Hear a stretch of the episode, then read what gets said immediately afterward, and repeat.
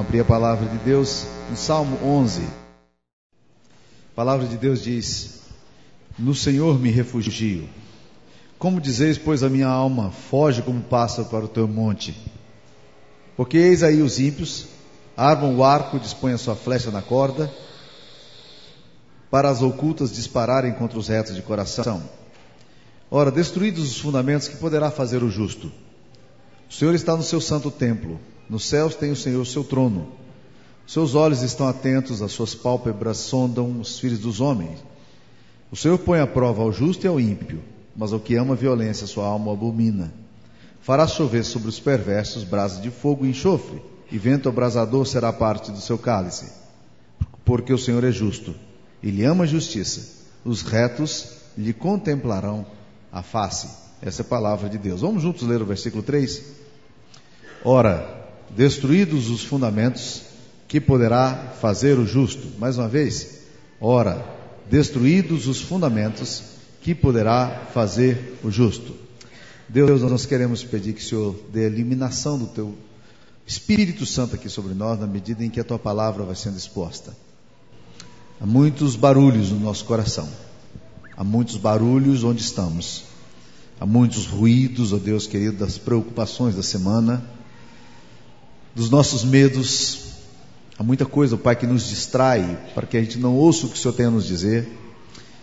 Há uma oposição clara do inimigo para que a palavra não chegue no nosso coração de forma límpida e nos trate como nós precisamos ser tratados. Ó Deus, por isso, quebre a resistência nossa, opera aqui no nosso meio, repreenda, Deus, toda a oposição do diabo à tua palavra, faça-nos ouvir a tua palavra de uma forma clara, que a tua lei que é límpida e que ilumina os olhos do nosso coração, possa Deus nos purificar e que nós apreendamos as verdades do Evangelho aqui nessa noite, para que haja vida em nós, em nome de Cristo. Amém, Senhor. Amém. Existe um fenômeno não muito comum na, no sul da Flórida, nos Estados Unidos, chamado sinkhole, que é um fenômeno estranho demais. Já trouxe enormes prejuízos naquela região porque as pessoas resolvem fazer, construir novos condomínios e levantam todas as casas, constroem as coisas que tem que fazer, e de repente, numa época de chuva, sem que se deem conta, alguns barulhos começam a acontecer, as pessoas têm que sair correndo da casa, porque as casas começam a trincar, e as paredes começam a fragilizar, e as rachaduras vão se tornando cada vez mais evidentes, e as pessoas saem da casa por causa do barulho, com medo do que pode acontecer, e logo depois eles vão quando o tempo vai passando, os bombeiros vão chegando, eles descobrem que as casas, literalmente, elas estão afundando. Várias casas, às vezes pegam sete, doze casas. E nesse fenômeno, as casas são levadas de uma forma assim muito estranha, porque lá embaixo, onde ainda não se pode detectar, onde não se usou instrumento para poder perceber, descobriu-se que havia um buraco, literalmente um buraco um buraco do nada que ninguém sabia que existia, num terreno aparentemente sólido, mas que de repente ali está a confusão agora e, a, e, o prejuízo é imenso. Meus queridos irmãos, esse texto aqui fala-nos de, do perigo da gente não ter fundamentos na vida, dos nossos fundamentos serem destruídos. E para mim, nada é mais complicado na nossa vida hoje do que a perda dos nossos fundamentos. Porque quando nós perdemos os fundamentos, nós perdemos a capacidade de realmente olhar e dizer o que, é que eu posso firmar, onde é que eu posso me agarrar. Em épocas de crise, de dificuldade, onde é que eu posso pisar e dizer isso aqui é terreno sólido? Wall Street, Avenida Paulista, Supremo Tribunal, Tri, Tribunal Federal, uh, os banqueiros. Onde é que nós podemos nos firmar em tempo de crise? Para onde vai a nossa confiança? E mais do que isso, Muitas vezes nós perdemos valores substanciais na nossa alma. E nada pode ser mais danoso à sua alma do que perda de valores. Sabe por quê? Porque quando você perde seus valores, você já não sabe o que é certo e o que é errado. E você fica com dificuldade de se apegar aos valores, porque, simplesmente porque você já não os tem mais no seu coração. Eles se perderam. E muitas pessoas perderam valores na história. E isso se torna muito complicado no nosso coração, na família, na nossa, nossa vida. O texto aqui de, do salmista diz: Destruídos os fundamentos, o que poderá fazer o justo? Quando você perde o chão seu, Quando você perde o seu alicerce sobre o qual você vai construir sua história, o que é que você pode fazer? Você não tem mais valores. Você toma decisão baseada em que agora? Não tem mais fundamento, não tem nada em que você se firme. E curiosamente, se há uma característica do que a gente chama dessa geração pós-moderna, é essa característica da perda de valores. Pense em alguns termos que são característicos dessa geração. Pense, por exemplo, em relativismo. Relativismo é um conceito moderno que diz o seguinte: tudo que você tem na vida é relativo. Tudo depende da, da, do ponto de vista seu. Se você pergunta, por exemplo, para as, pessoas, isso é certo ou errado? Eles vão dizer, não, depende do seu ponto de vista. Ou seja, não existe um valor que seja absoluto no qual eu possa afirmar, seja meu fundamento, eu digo, não, aqui tem fundamento, aqui eu posso firmar os meus pés, está tudo seguro. Existe um outro conceito próprio, bem relacionado ao relativismo, que é chamado subjetivismo. O subjetivismo diz o seguinte: que a verdade está no coração de cada um. Você, você que sabe o que é verdadeiro ou o que não é verdadeiro. Josh McDowell, no congresso em New England, alguns anos atrás, ele falou que 85% dos adolescentes e jovens cristãos nos Estados Unidos eram subjetivistas. E eu não creio que a coisa seja muito diferente no Brasil. Muitos moços acham, e muitos adultos também, que o problema é o seguinte: eu que decido o que é verdade e o que não é verdade. Esse é o meu fundamento. O fundamento sou eu mesmo. Quem pode dizer para mim o que é certo, o que é errado, o que é bom, o que é verdadeiro, o que é justo, o que é puro? Quem que pode dizer? Eu não tenho absoluto nenhum. Todo mundo pensa de um jeito. Como é que eu vou saber se essa verdade é verdade ou se não é? Então depende de como você sente.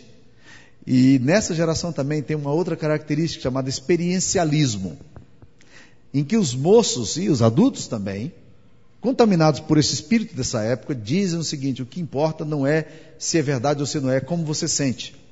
Se no iluminismo nós ouvíamos Voltaire dizendo ergo logo sum, penso logo existe, agora, nessa geração moderna, você vai ouvir outra coisa: sinto, logo sou, sinto, logo existo. Porque parte do pressuposto do que você sente. O que, é verdadeiro? Não, verdadeiro. Eu senti que era assim. Peraí. Mais uma vez você volta ao subjetivismo e mais uma vez você volta ao relativismo. Então nós vivemos numa sociedade assim, uma sociedade também pluralista. O pluralismo de, é uma multiplicidade de conceitos e ideias sobre o mesmo assunto. E você já não sabe onde é que está a verdade, onde é que, se é que tem verdade. Nossa geração sofre tremendamente essas coisas. Nossos fundamentos estão indo embora. O que, que é verdade? Em que, que você vai se firmar? Onde é que os seus pés estão fincados? Há alguma coisa que você possa dizer, ok, aqui eu estou seguro? Há alguma coisa que norteia a sua ética, a sua família, a sua fé? O texto diz: se os fundamentos são destruídos, o que, que poderá fazer o justo? Eu me lembro bem de uma experiência que eu tive alguns anos atrás. Eu nunca fui bom de voleibol. Eu tinha minhas razões. Primeiro, eu não tinha altura para jogar voleibol. Então, já, de cara, eu já dizia: isso aqui não é esporte para mim. Né? Segunda coisa, eu ia jogar voleibol, toda vez que eu jogava voleibol, eu destroncava meus dedos todos. Eu disse: não, não tem jeito. E eu batia, era, parecia um martelo batendo na bola, então não tinha jeito mesmo. Eu nunca joguei voleibol, porque eu não sei jogar voleibol. E um dia eu estava ao lado de um amigo meu, vendo os meninos da igreja aqui jogando voleibol. E aqueles levantavam a bola com tanta leveza, com tanta facilidade, e cortavam. E a bola subia com tanto. Parecia que você não tocava na bola, a bola simplesmente levantava, como se estivesse flutuando. E eu disse com a santa inveja para um rapaz que estava, para esse rapaz amigo meu, eu disse para ele assim, rapaz, eu gostaria tanto de jogar voleibol assim com essa leveza. Ele disse, Samuel, são fundamentos.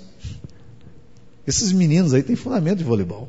Então quando eles levantam a bola, eles têm base para poder levantar. O fundamento está ali presente na origem de tudo. É por essa razão, meus queridos irmãos, que nós precisamos tomar muito cuidado pra, e descobrir qual é o fundamento da gente. Porque quando os nossos fundamentos se destroem, sabe o que acontece? A sua ética vai embora, a sua espiritualidade vai embora, a sua fé vai embora, tudo que você crê vai embora.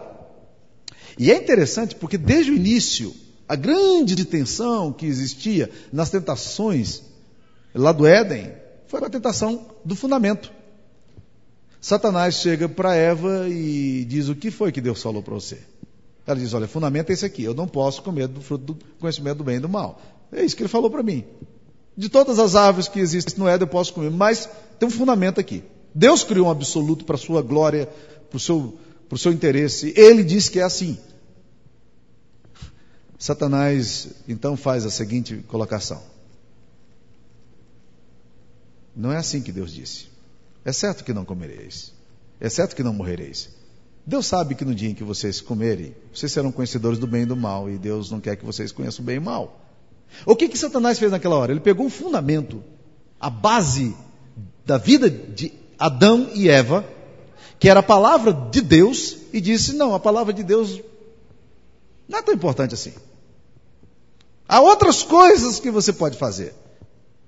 A palavra de Deus não pode ser a base, o que determina aquilo que você crê aquilo que você faz. Questione isso. E é exatamente isso que Eva fez. Ela sabia o que era a palavra de Deus. Adão também sabia o que era a palavra de Deus. Os dois sabiam o que era a palavra de Deus. Mas nenhum deles fez o que era a palavra de Deus. Ambos fizeram o que eles achavam que deveria ser feito. E aceitando a insinuação luciférica, eles pecaram contra Deus, transgrediram e morreram espiritualmente. O que aconteceu? O que, que Satanás fez? Eu vou destruir o fundamento. Nossa sociedade insiste em dizer que não existe a verdade absoluta. Não há verdade objetiva dentro dos nossos conceitos intelectuais, acadêmicos. A verdade não é mais o que é, como definia Sócrates. Mas a verdade é aquilo que você acha, ou que pensa, ou sente que seja. A partir de então, o que acontece? Nós não temos mais fundamentos. E o que eu percebo nitidamente é que existe na nossa sociedade um, uma conspiração para que a palavra de Deus seja destruída. Existe uma das revistas mais interessantes que existe nos nossos dias, é chamada Super Interessante. Vocês todos conhecem. E essa revista é destinada a adolescentes e pré-adolescentes. Eu nunca vi uma revista que tente dinamitar a fé cristã tanto quanto essa revista, mas é sistemática assim. Ó. Há uns dias atrás, essa revista traz na página principal dela um conceito sobre mediunidade. Aí os meninos leem aquilo ali, adolescentes formado, formado, formando opinião, e aí começam a acreditar que é a possibilidade de falar com mortos.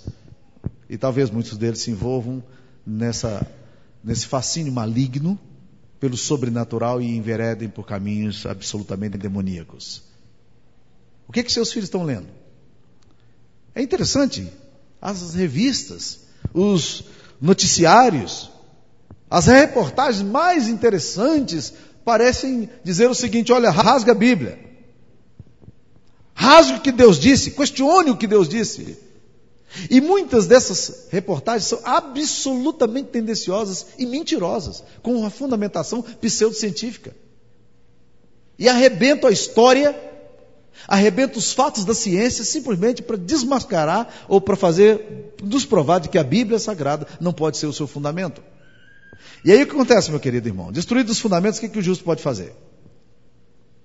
O que, que você faz quando você descobre que aquilo que Deus está falando não é verdade de Deus absolutamente? Quando os fundamentos de Deus já não, não, não servem mais para você.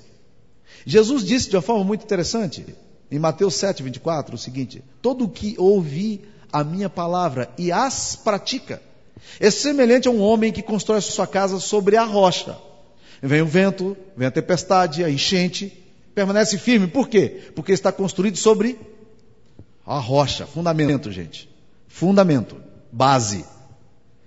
E ele diz: todo aquele que ouve as minhas palavras e não as pratica, é semelhante ao homem que constrói sua casa sobre areia.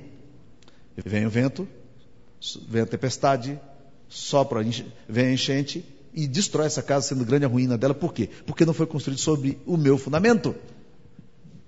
O apóstolo Paulo fala na primeira carta aos Coríntios: ninguém pode colocar outro fundamento além do que já foi posto. E esse fundamento é Jesus.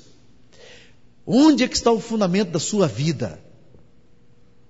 Onde é que você está pisando e calcando sua, as suas decisões? Você toma decisões baseadas no que você sente ou você toma decisões baseadas naquilo que a palavra de Deus diz que é verdade? Você toma decisões baseadas naquilo que os filósofos e humanistas falam?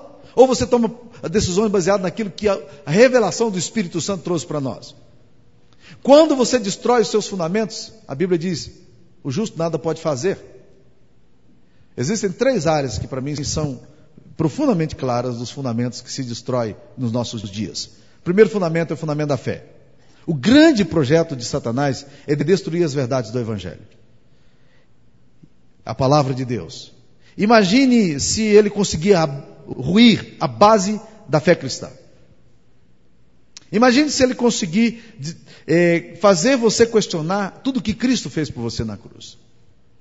Eu fico impressionado hoje, e essa minha atenção, hoje quando ouço os sermões e tudo, porque eu tenho percebido que muitas pessoas, mesmo frequentando igrejas e indo aos cultos todos os domingos, se a gente perguntar para elas, porque qual é a base da sua salvação?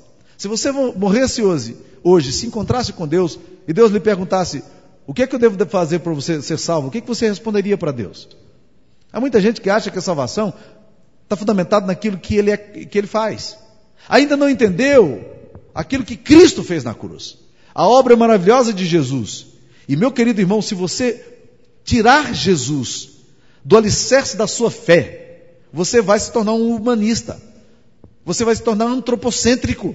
Você vai confiar em você. E a Bíblia Sagrada nos convida a confiarmos em Jesus e na obra que ele fez por nós. E Satanás sistematicamente tem feito isso aí, tentando fazer com que você não creia na justificação pela graça, mas que você creia na, sua, na justificação por aquilo que você faz. Existem alguns hinos aqui no nosso cântico que falam de forma muito interessante sobre esses fundamentos. Hino 298, eu acho fantástico o hino 298, que ele fala qual é o fundamento da igreja. Diz aqui: da igreja o fundamento é Cristo o Salvador. Em seu poder descansa e é forte em seu amor.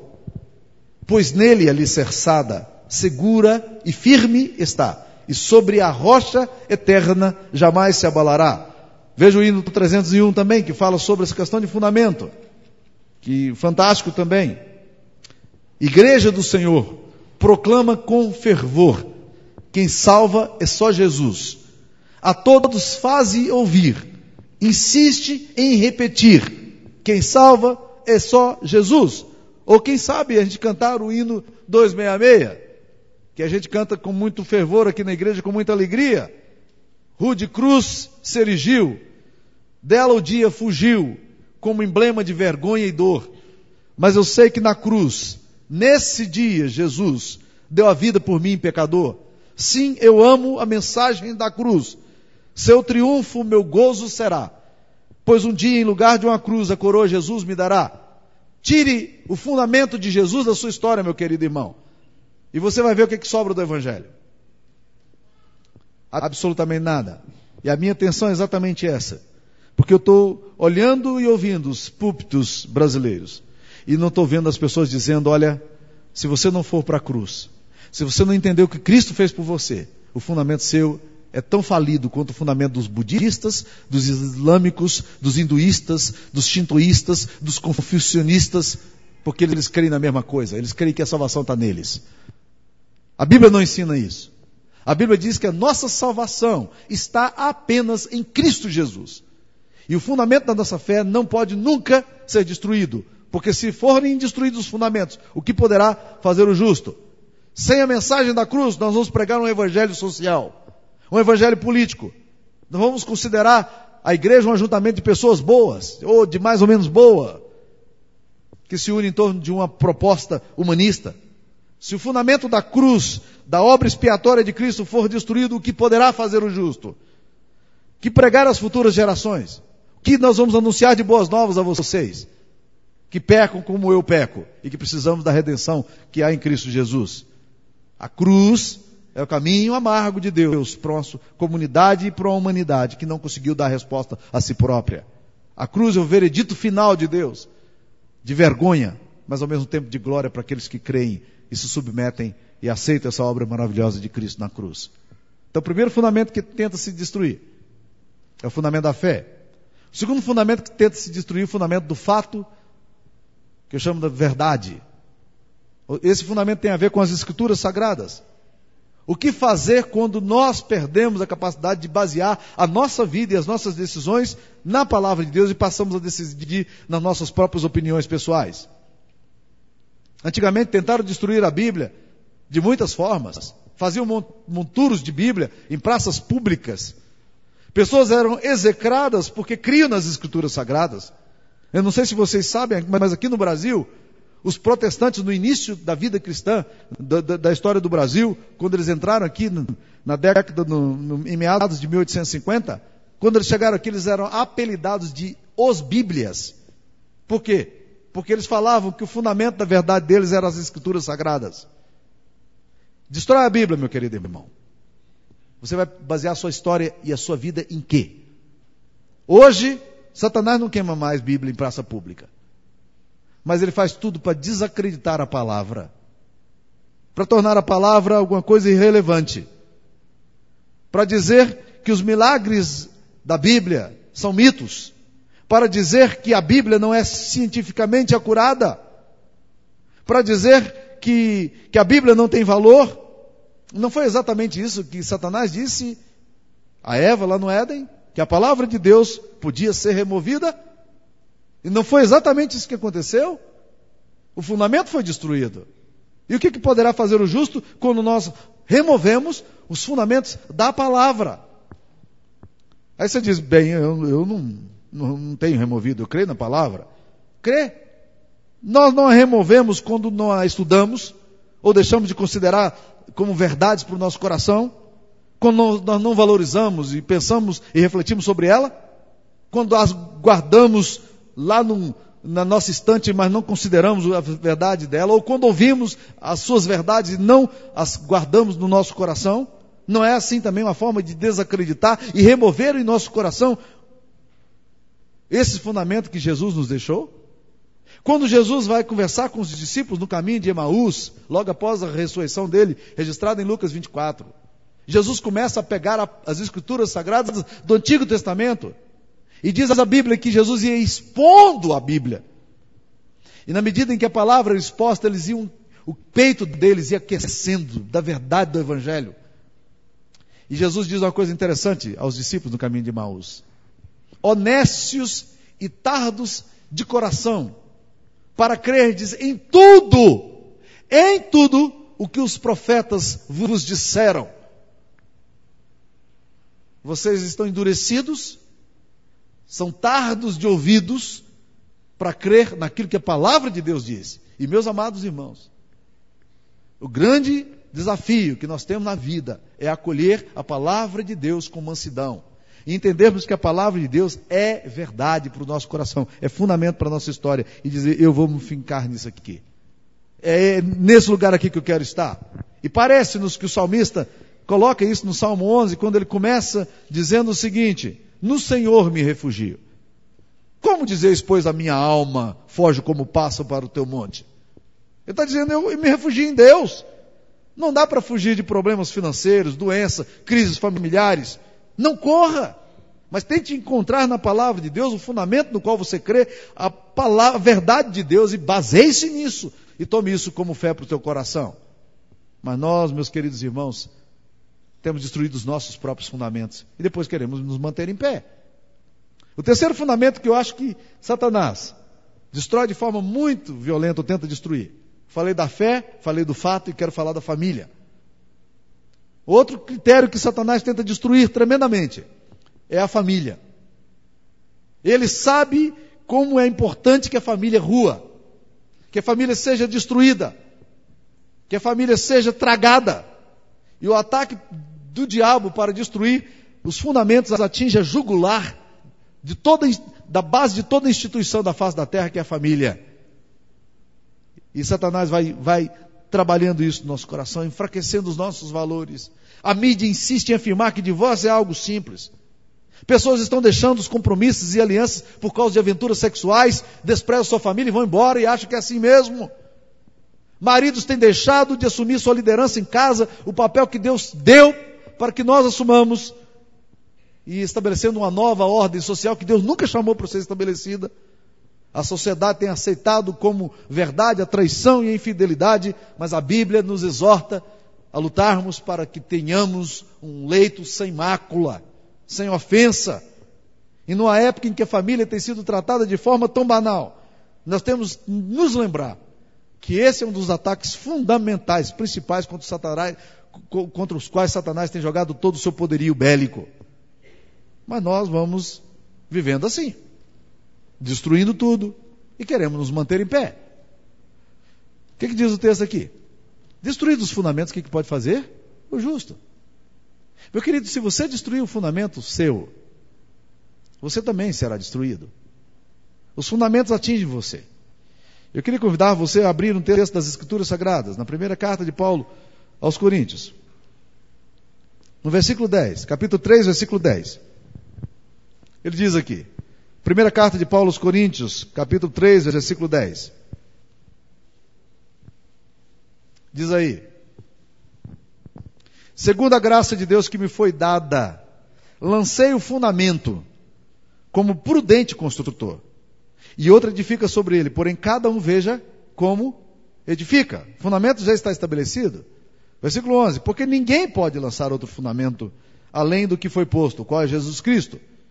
Contudo, se o que alguém edifica sobre o fundamento é ouro, prata, pedras preciosas ou madeira, feno e palha, manifesta se tornará a obra de cada um, pois o dia demonstrará porque está sendo revelada pelo fogo, e qual seja a obra de cada um, o próprio fogo o provará. Se permanecer a obra de alguém que sobre o fundamento edificou, esse receberá galardão. Se a obra de alguém se queimar, sofrerá ele dano, mas esse mesmo será salvo, todavia, como que através do fogo. Meus amados irmãos, o que a Bíblia está falando é o seguinte: você coloca o fundamento que você quiser, você pode destruir o fundamento que já foi colocado e tentar construir em cima de outra coisa, e você pode também fazer opções. O que você quer construir em cima desse fundamento? Há pessoas que constroem um, sobre o fundamento ouro, prata, pedras preciosas, coisas de valor. Mas há pessoas que resolvem colocar madeira, fenda e palha. Meus queridos irmãos, no fogo, madeiro, madeira, feno e palha não subsistem por uma única razão. Porque madeira, feno e palha é combustível de fogo.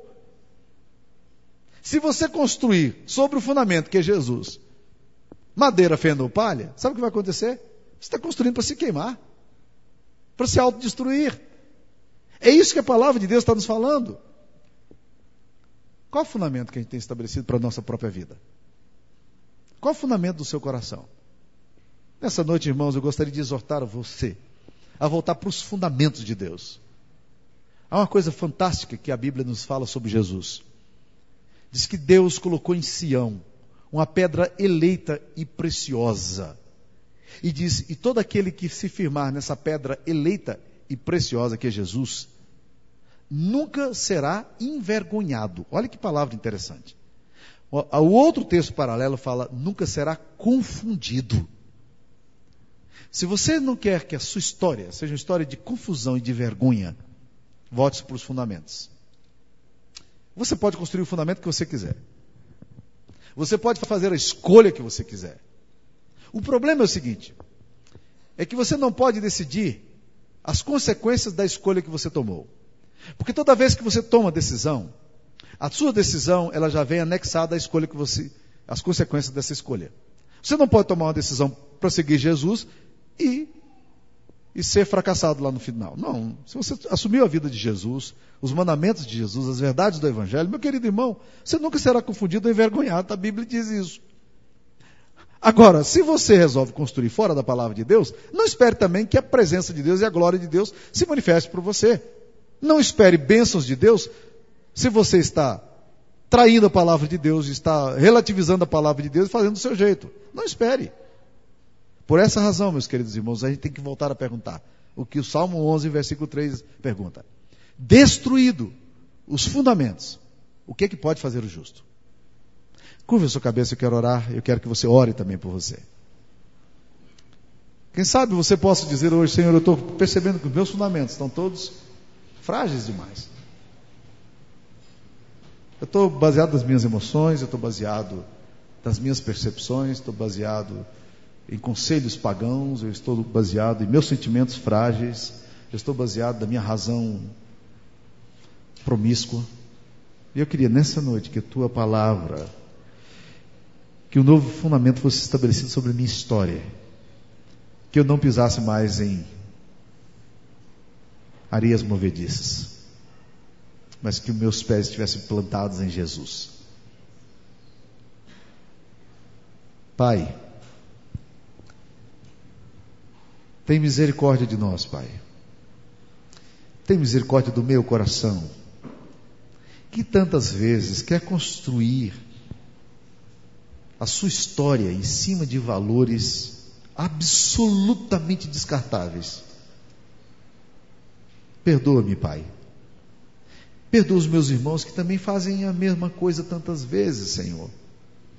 E que resolvem construir sua história desconsiderando tudo que o Senhor diz, tudo que é bom, tudo que é fundamental na nossa verdade, na nossa vida, Pai.